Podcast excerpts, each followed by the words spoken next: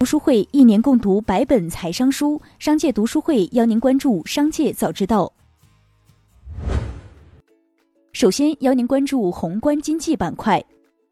中国人民银行党委书记、银保监会主席郭树清近日发文指出，收益永远和风险成正比，承诺低风险高收益就是诈骗，金融监管要永远与这类行为做坚决斗争。郭树清强调，坚决抑制房地产泡沫。目前，我国房地产相关贷款占银行业贷款的百分之三十九，还有大量债券、股本、信托等资金进入房地产行业。可以说，房地产是现阶段我国金融风险方面最大的灰犀牛。接下来，将目光转移到产业纵深领域。洗衣店颇高的收费一直饱受诟病。业内人士介绍，一件羽绒服的洗衣收费在四十元至七十元不等，其中的洗涤成本实际只占百分之十左右，包括水电和洗涤用品的耗材，房租和人工属于前期的固定成本。因此，一家门店三年后就可以获得稳定客源，实现持续回本。该工作人员同时透露，现有生活衣物洗涤市场中有百分之十的衣物需要干洗，百分之八十至百分之九十需要湿洗和水洗，湿洗和水洗的利润更大。十一月三十日，重庆市人大法制委员会就《重庆市文明行为促进条例》草案修改情况作汇报。此次草案修改中调整了相关规定。明确了歌舞等文体娱乐活动合理使用场地和设施设备，不得侵扰他人。一起听听警示录。上海市崇明区市监局出具的行政处罚决定书显示，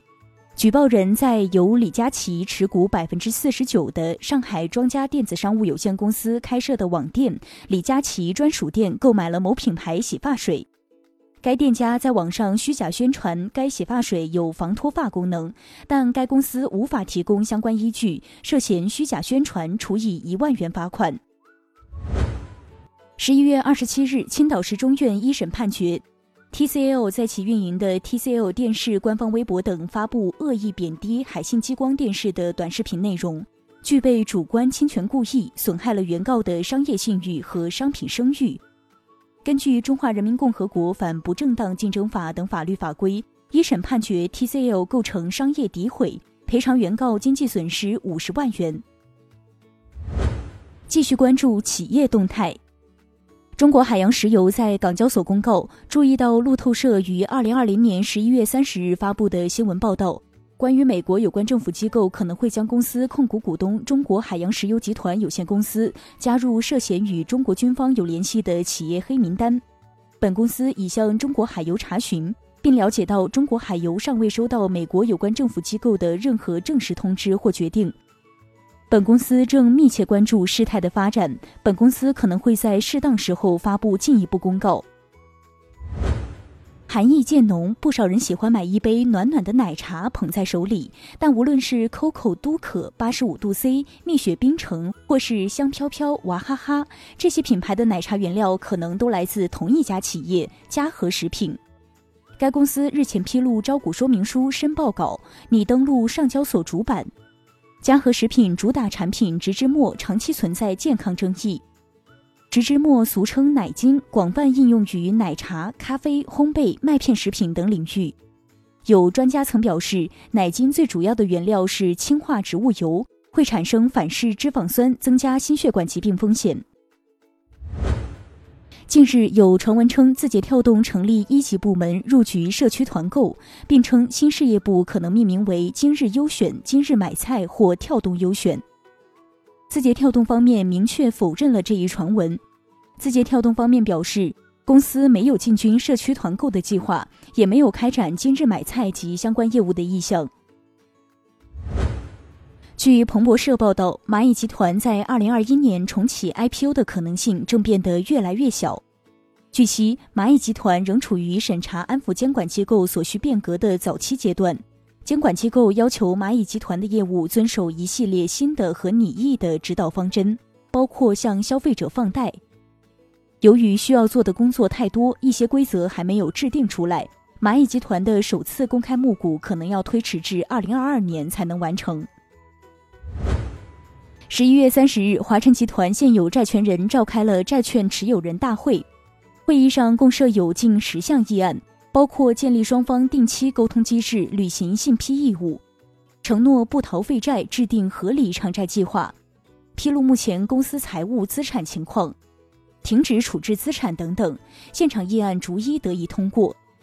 但债权人并不买账，认为华晨集团参会方并未就核心问题给出有效回应，让人颇为失望。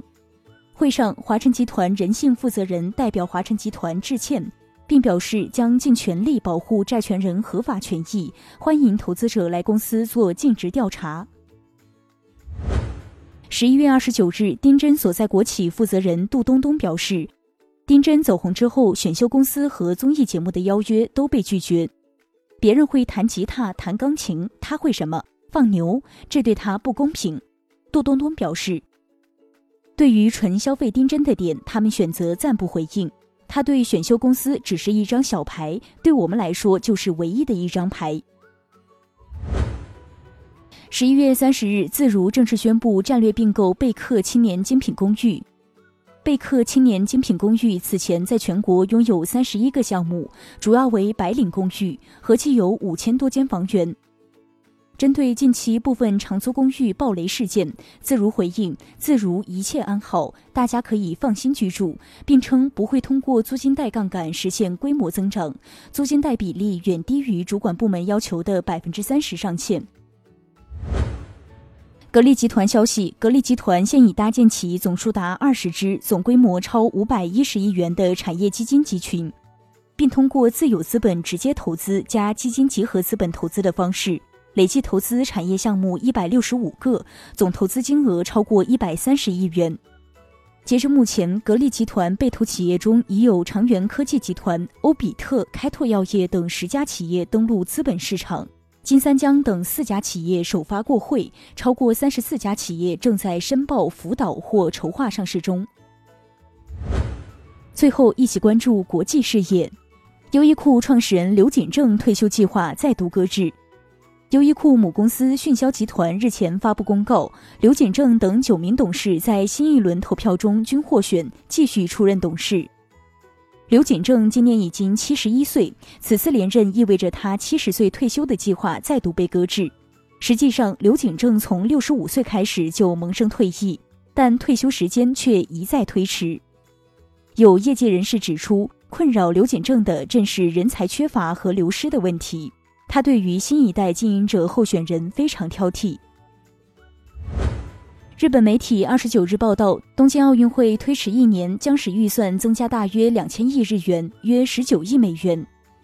总预算由最初的一点三五万亿日元，约一百三十亿美元，增加到一点五五万亿日元，约一百四十九亿美元，增幅约百分之十五。以上就是今天的商界早知道。最后要提醒您关注我们的新栏目《商界读书会》，我们精选了百本商业好书，邀您共同阅读。如果您想养成一个长久的读书习惯，却总是难以坚持，那么不如加入商界读书会，和我们一起用听的方式见证自己的成长。现在加入商界读书会还有精美礼品，马上打开微信搜索并关注“商界食堂”公众号，回复“读书会”就可以了解加入了。